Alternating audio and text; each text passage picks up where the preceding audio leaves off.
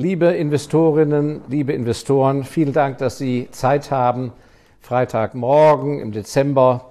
Äh, wir wollen uns austauschen. Heute möchte ich ähm, Bezug nehmen auf Richard Russell. Und dieser Mann hat äh, wirklich äh, wunderbare Punkte zusammengefasst über das ideale Business, das ideale Geschäftsmodell.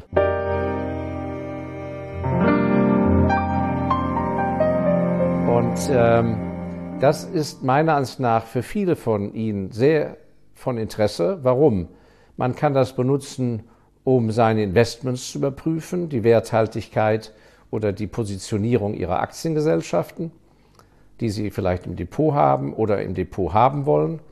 Es ist interessant bei der Beurteilung der Stellung und äh, substanziellen Absicherung Ihrer Firma, bei der Sie beschäftigt sind, ob das die richtige Firma ist, um da eine Karriere zu machen.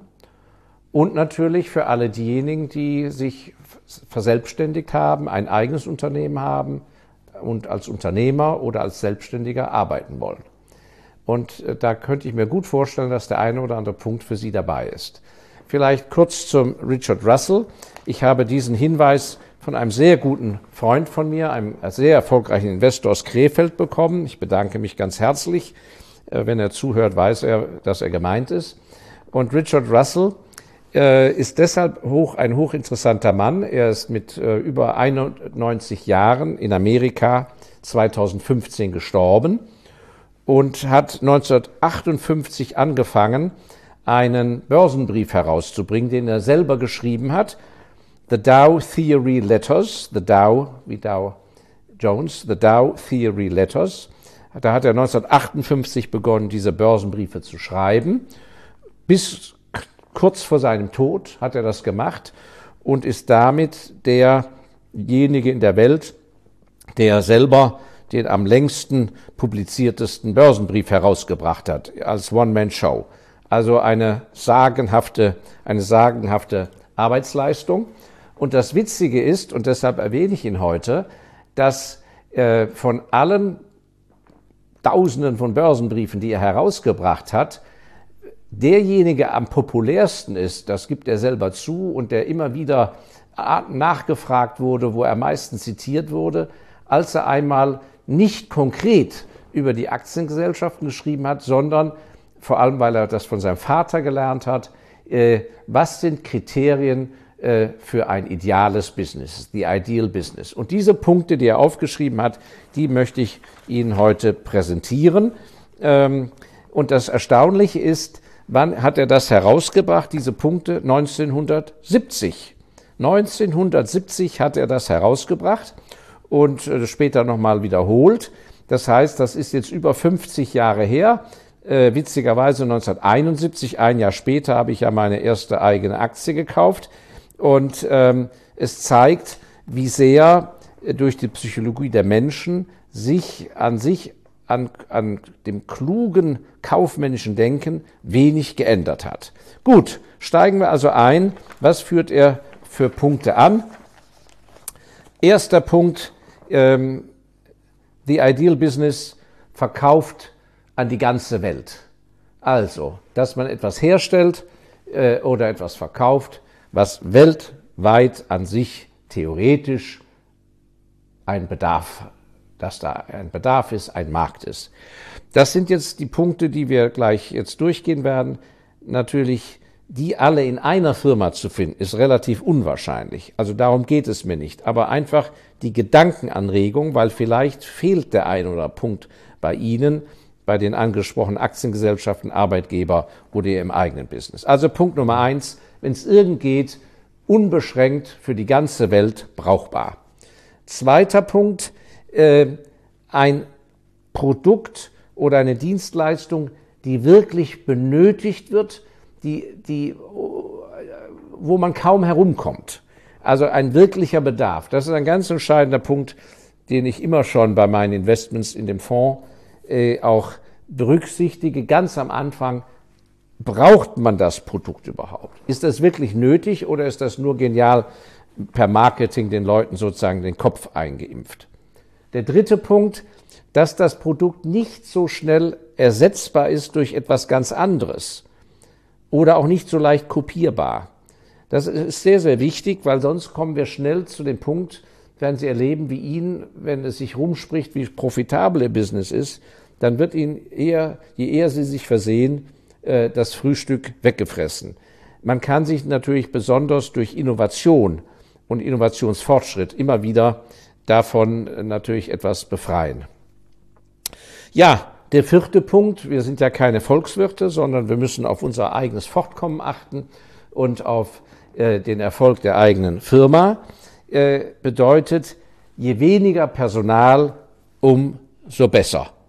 Und entsprechend hat er schon 1970, also vor über 50 Jahren, sehr dafür plädiert, Dinge auszulagern und idealerweise gar keine Fabrik zu haben, sondern Dinge fertigen zu lassen, Lohn fertigen zu lassen.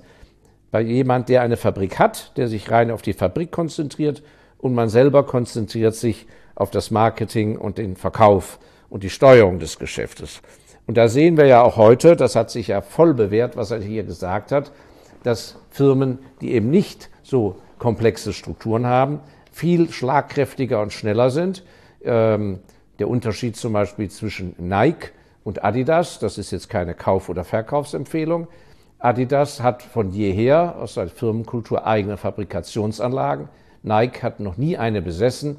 Das Gleiche gibt es ja auch in der Semiconductor-Industrie, wo die großen Spieler wie Nvidia und AMD auch da ist die gesamte Fabrikation ausgelagert. Äh, Ähnliches finden wir ja bei dem Energy Drink Produkt Red Bull. Wie gesagt, alles keine Empfehlung, aber nur als Beispiel, wie sehr sich diese Überlegung doch bewahrheitet hat in den letzten 50 Jahren. Ein wichtiger Punkt, das ist Punkt Nummer 5, ein Geschäftsmodell, wo man keinen großen Verwaltungsapparat benötigt, keine große Mannschaft, die einfach nur oben dirigiert, äh, sondern mit einer kleinen Kerntruppe. Eine meiner Lieblingsaktien in unserem Fonds war ja der Weltmarktführer für Kaugummi, die Firma Wrigley, die wir leider mit 100% Gewinn verkaufen mussten, weil sie diese wunderbare Firma äh, äh von der Mars-Familie mit Hilfe von Warren Buffett aufgekauft wurde. Und warum habe ich dieses Geschäft geliebt? ähm, erst einmal die unglaublich starke Marktstellung weltweit, 80 Prozent Marktführerschaft in sehr vielen Ländern der Welt. Aber äh, das Geschäft war sehr unkomplex und ein Konkurrent aus der Süßwarenindustrie, äh, der große Fabrikanlagen besaß äh, mit, mit komplexen Fertigungsstrukturen, der hat die immer so beneidet, die, die Wrigleys, und hat gesagt, Mensch, mit fünf Mann in Chicago im Hauptquartier sitzen die da und denken über hier so ein, damals waren die noch eckig verpackt, über so ein kleines Ding nach. Tag und Nacht denken die nur darüber nach, wie man das besser vertreiben kann, wie man das im Merchandising besser macht. Und äh, der sagte immer, mit fünf Mann können die an sich ihr gesamtes Weltgeschäft von der Intelligenz her und der Logistik her steuern. Die brauchten natürlich einen gewaltigen Merchandising-Unterbau. Also dieser Low Overhead ist äußerst äh, äh, wichtig, ein schöner Aspekt.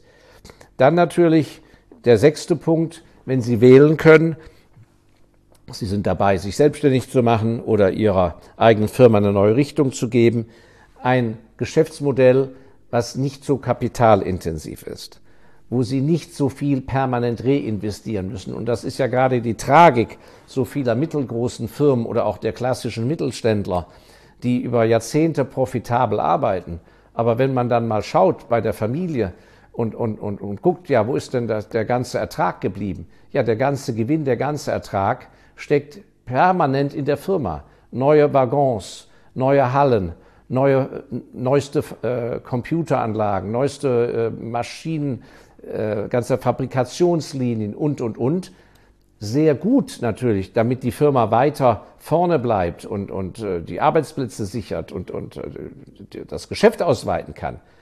Aber wenn das praktisch nur geht, indem man den letzten Hosenknopf immer wieder reinstecken muss, weil die neuen Technologien natürlich immer teurer werden und die Abschreibung auf die alten Maschinen gar nichts nützt, dann ist das natürlich ein sehr riskantes Spiel, weil praktisch äh, monofokussiert das Kapital bis zum Hosenknopf, wie gesagt, in den ganzen Betriebsanlagen steckt. Und wenn da etwas schief geht, ist das sozusagen ein, ein Vermögen, was zwar auf dem Papier gewaltig ist, aber was machen Sie denn mit einer alten Halle, mit einer Spezialimmobilie oder mit Maschinen, wenn die Konjunktur zusammenbricht oder aber Ihre Branche ein Problem hat?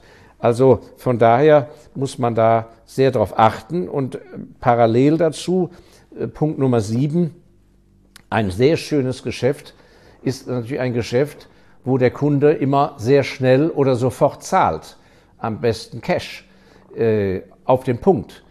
Und so ist es ja zu erklären, warum die Discounter, als die Kaufhäuser die ganz großen Könige waren, und der Discounter waren ja ganz kleine Familienunternehmen mit einem Shop erstmal oder zwei, drei, wieso die eigentlich zu Weltfirmen werden konnten, die bekannten großen Discounter im Einzelhandel, im Food-Business der Welt. Warum? Weil alle Kunden an der Kasse vorne zahlen und alle Lieferanten werden später bezahlt. Da gibt es natürlich auch Unarten. Einige sind dann bankrott gegangen äh, im, im, äh, mit den großen Filialketten, weil die über Gebühr ihre Lieferanten gequält und ausgenutzt haben und einfach viel, viel zu spät gezahlt haben. Also sehr amoralisch, unmoralisch. Und von daher ist denen auch recht geschehen, dass sie dann bankrott gegangen sind. Aber andere Discounter sind sehr berühmt dafür, dass sie äußerst korrekt und pünktlich zahlen, aber natürlich viel später, als was sie Geld reinbekommen, sodass praktisch sie einen automatischen Finanzierungsmotor hatten für ihre Expansion. Also das ist auch ein sehr wichtiger Punkt, weil das ist ja nicht Gott gegeben, wie ein die Kunden bezahlen. Und das Gleiche gilt ja auch, ob man sagt, ihr zahlt bitte im Vorhinein. Wir haben in unserem Fonds eine große Aktiengesellschaft. Da müssen die Kunden die Lizenzgebühren ein Jahr im Voraus zahlen. Und die sind so stark, die Kunden kommen da nicht herum. Aber diesen Mumm muss man erstmal haben, so dass ich Sie nur auffordern kann, wenn Sie irgendwo tätig sind und haben Einfluss oder haben Ihre eigene Firma, dann kann ich nur sagen, überlegen Sie mal, ob Sie Ihre Zahlungsmodalitäten gegenüber Ihren Kunden und, und Lieferanten, ob da nicht große Potenziale brach liegen, denn keiner kommt auf Sie selber zu und sagt, Mensch, also ich, machen Sie es mal anders, das müssen Sie schon Sie selber machen. Aber das kann kriegsentscheidend sein. Ja, Punkt Nummer acht. Das ist natürlich ein, ein Wunsch, den wünscht, wünscht sich jeder, aber wo es immer schwieriger geworden ist in den letzten 50 Jahren, möglichst eine Industrie, die wenig Regulierung unterliegt seitens äh, der, von Verbänden oder von Regierungen oder anderen Organisationen. Möglichst wenig Regulierung, dass sie da sehr frei arbeiten können. Und da kennen Sie ja alle äh, bei den Branchen die großen Unterschiede. Aber auch da kann man sich mehr nach links oder nach rechts bewegen. Äh, zu viel Regulierung, äh, was ich feststelle, ist, nimmt häufig den Leuten den ganzen Saft. Es raubt die, die Kreativität, die Innovation. Äh, man, man, ist nachher aufgefressen und bewegt sich nur noch in dem regulatorischen Beritt und vergisst vollkommen, wo das Geld eigentlich herkommt und dass der Kunde der König ist und nicht die Regierung. Gut, das war Punkt Nummer äh, 8. Punkt Nummer 9, wir kommen dem Ende entgegen. Ja, das ist ein sehr schöner Punkt. Äh, das ideale Business ist sozusagen mobil, dass es nicht an den Standort gekoppelt ist. Und da sehe ich gerade in Deutschland und in Österreich, Schweiz, äh, Schweiz vielleicht weniger, sehe ich sehr viel Potenzial im Umdenken bei Firmen. Äh, dass man, egal wo man ist, seine Dienstleistung doch sein Produkt anbietet. Da sehe ich im Handwerk zum Beispiel, sehe ich große äh, äh, noch Potenziale. Wir vergessen mal, dass in vielen Handwerken im Moment alle ausgebucht sind und viel zu tun haben, aber das wird ja nicht die nächsten 50 Jahre so sein. Und zum Beispiel in den USA ist absolut normal, dass ein, sagen wir mal, Schreinereibetrieb in Florida durchaus äh, an der Westküste äh, in Kalifornien einen Auftrag annimmt. Und dann wird sozusagen das Zeug, äh, was weiß ich, fünf Tage mit dem Auto, mit LKWs, äh, das ganze Material, wenn es soweit ist, rübergekarrt. Die Arbeiter oder Handwerker fliegen ein, organisieren sich. Also dieses Überbrücken von äh, unterschiedlichen Kulturen, von unterschiedlichen Landesgrenzen und so weiter, diese Überbrückung, äh, da, ist, da sehe ich sehr viel Potenzial und da sehe ich noch sehr viel Immobilität. Aber es gibt natürlich Geschäftsmodelle, die sind mit Mann und Maus an einen Standort festgenagelt und andere, die sind mobil. Und wenn sie wählen können oder wenn sie die Strategie ändern, würde ich unbedingt mich lösen von der Scholle, wenn es irgend geht in ihrer Branche. Wie gesagt, das sind ja nicht Punkte, die alle abgedeckt werden müssen, aber den einen oder anderen betreffen. Dann kommen wir zu Punkt 10. Das ist ein sehr wichtiger Punkt. Und zwar, dass die, äh, die Tätigkeit, wenn Sie äh, in einer Firma arbeiten oder in einer Branche oder die Leute, die da arbeiten, das muss nicht nur, darf nicht nur ein profitables Business sein mit guten Aussichten, sondern es muss in irgendeiner Form diesen Menschen äh, oder ihnen doch im tiefsten Inneren einen Spaß machen, ein, eine, eine, eine Freude, eine gewisse Befriedigung, vielleicht sogar auch eine intellektuelle Befriedigung. Das muss nicht beides unter einem Dach sein. Es kann jemand sehr viel Freude machen mit einer nicht intellektuellen Tätigkeit, sagen wir mal dem Import von Fallobst, äh, äh, äh, Bombengeschäfte zu machen, aber einfach an der Metierfreude, die Art, wie verhandelt wird, äh, wie man äh, in der Branche miteinander umgeht, Branchentreffen und so weiter, das kann ihm große Freude machen. Intellektuell ist das vielleicht nicht so herausfordernd, aber das macht nichts. Diesen Ausgleich hat er im Privaten dann mit seinem Hobby. Aber es gibt natürlich auch Menschen, die brauchen die intellektuelle Herausforderung, schwierige Berechnungen, komplexe äh, Verhandlungsführung, Projekte.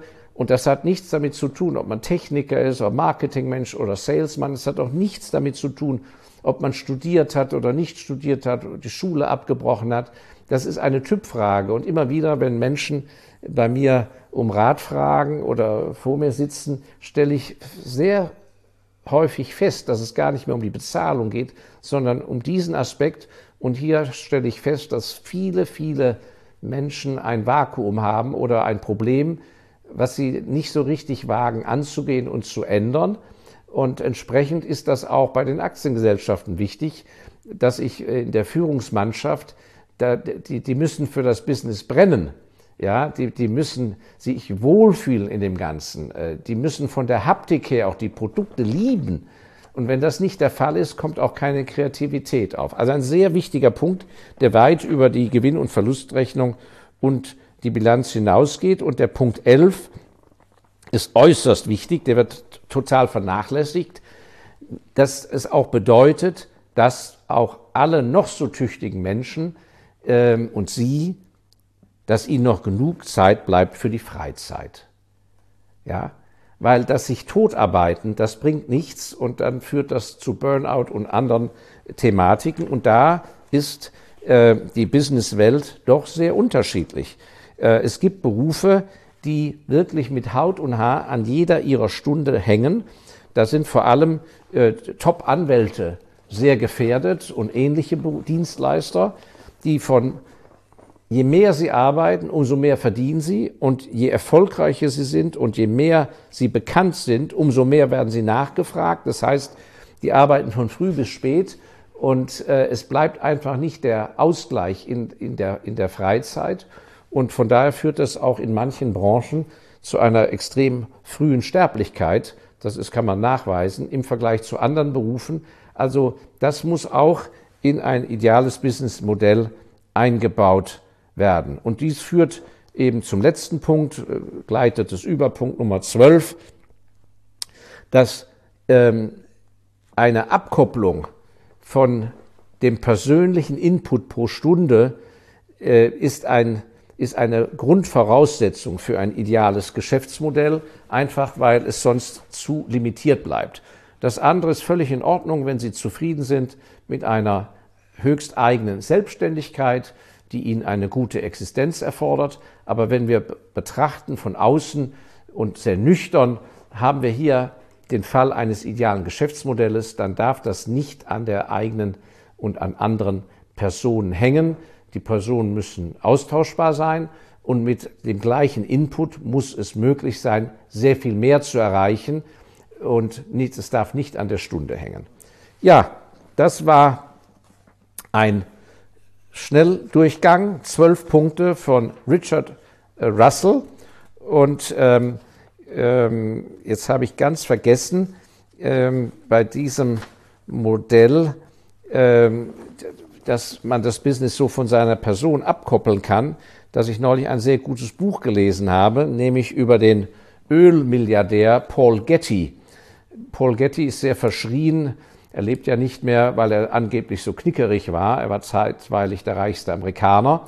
Äh, und der hat das in idealer Weise geschafft, das Business von seiner Person zu lösen. In einer Zeit, als es kein Fax, kein Internet gab, hat er nach dem Zweiten Weltkrieg zum Teil 20 Jahre lang sein Ölimperium in Arabien und in Amerika hat er von einem Hotelzimmer aus in Europa oder von Hotelzimmern aus in Europa, von Paris und London, äh, pendelte hin und her, hat er tatsächlich vom Hotelzimmer aus ferngemanagt. Ja, äh, zum Teil 100 Tochtergesellschaften. Also durch top-eigene Organisation. Ähm, und äh, das fand ich ein bemerkenswertes Thema. Und es gibt äh, ein äh, sehr spannendes Buch über seine Historie, das heißt The House of Getty. The House of Getty. Und äh, sehr spannend geschrieben, schildert diesen Weg vom kleinen Ölunternehmer in Oklahoma hin zu einem der reichsten Männer der Welt im Ölbusiness, aber eben vor allem durch diese Abkopplung vom Tagtäglichen in seiner Person. Also, äh, und das kann sehr inspirierend wirken, wenn Sie das Gefühl haben, ich bin doch arg festgenagelt bei dem, was ich tue.